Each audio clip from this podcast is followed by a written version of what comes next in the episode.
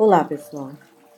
Dando continuidade ao projeto Nas Pegadas de Jesus, rogamos a Ele que Sua bondade esteja em nossos corações. No episódio de hoje, vamos conhecer um pouquinho de seus apóstolos. Em outra oportunidade, falaremos dos discípulos. Sim, porque há diferença.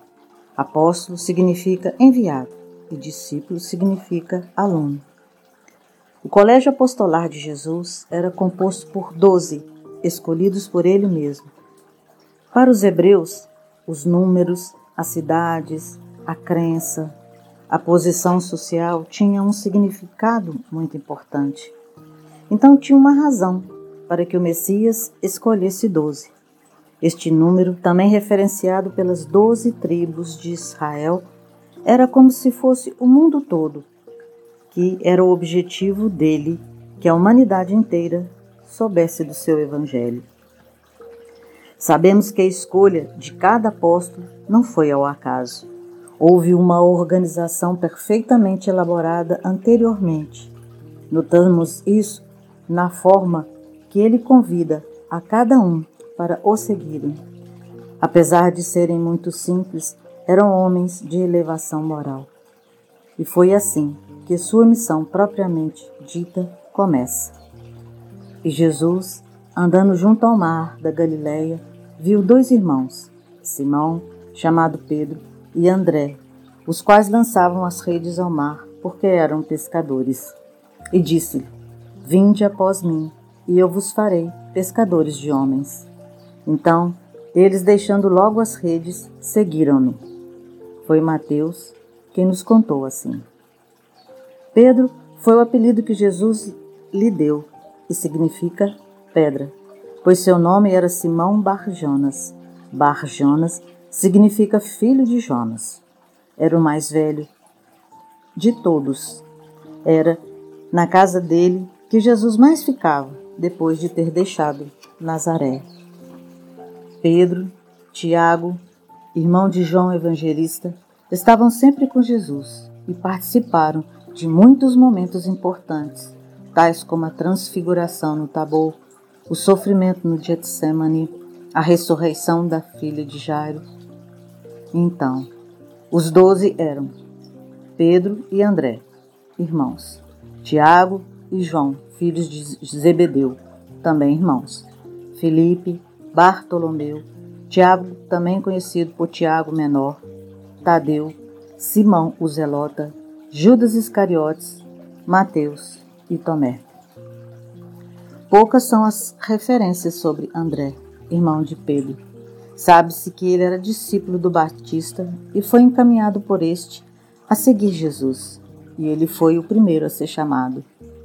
Bartolomeu, seu nome quer dizer filho de Ptolomeu. Em algumas passagens é mencionado como Natanael Bartolomeu. Jesus se refere a ele: Eis aqui um verdadeiro israelita que não tem, que não há má fé. Filipe também era pescador, como a maioria dos apóstolos. Ele tinha quatro filhas e todas com a mediunidade de profecia. João Evangelista era irmão de Tiago, o maior, e filho de Zebedeu e de Salomé e escreveu o quarto evangelho, o Apocalipse e três cartas destinadas aos cristãos. Suas narrativas eram mais espiritualizadas do que os outros três evangelistas. Ele era o mais jovem, tendo aproximadamente 16 anos quando foi escolhido. Foi o único que esteve com Jesus até os momentos finais, ao lado de Maria. Lembram quando mencionamos esse fato importante no último episódio? Pois bem, morreu aos 100 anos de idade e era conhecido como discípulo bem-amado. Tiago Maior também era pescador, junto com seu pai e seu irmão, e sócio de Pedro.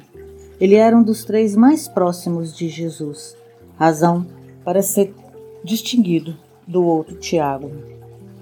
Tiago foi um nome muito comum entre os judeus.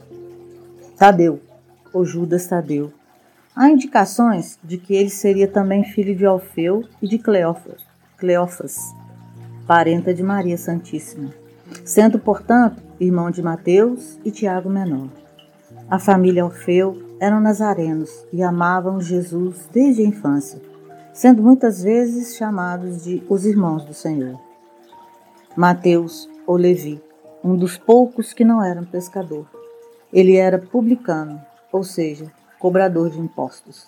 Por essa razão, eram mal vistos pelo povo, pois julgavam que extorquiam dinheiro dos contribuintes, por isso enriqueciam, e por cobrarem impostos dos irmãos de crença, para o povo dominador que eram os romanos. Ele escreveu o primeiro evangelho. Tiago Menor era irmão de Tadeu e Mateus, e quase nada se sabe dele do ponto de vista das Escrituras.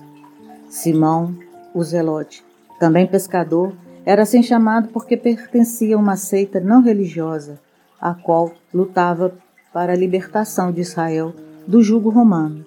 Era uma seita um tanto violenta. Tomé, descendente de pescador, não seguiu, no entanto, essa profissão.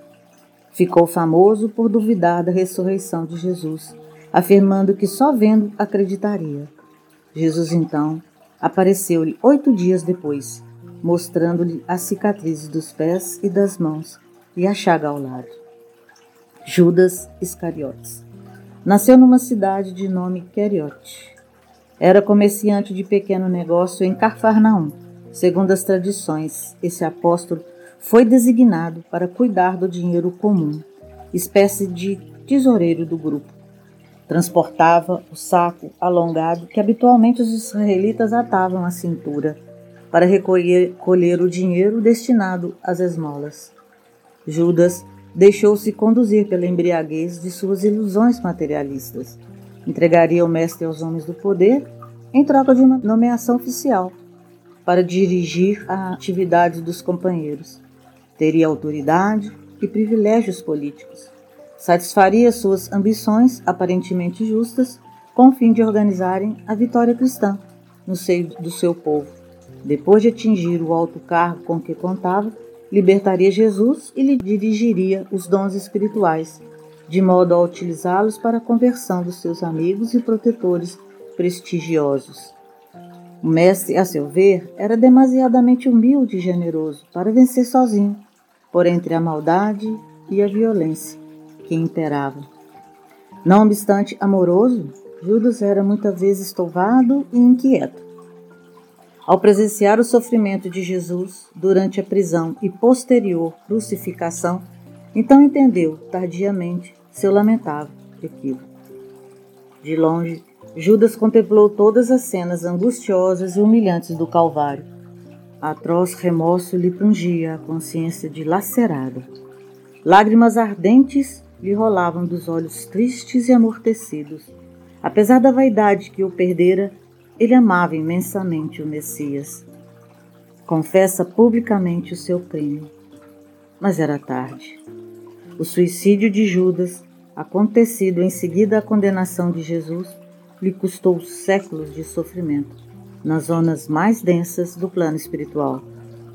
Todavia, ajudado por Jesus e seus companheiros de apostolado, depois de inúmeras reencarnações na Terra dedicadas ao trabalho de fazer triunfar o Evangelho, Judas conseguiu reabilitar-se e hoje está mais irmanado com Jesus na sua tarefa esplendorosa. Matias é quem posteriormente o substitui no apostolado, escolhido numa conferência entre eles. Então, obrigada a todos e até breve.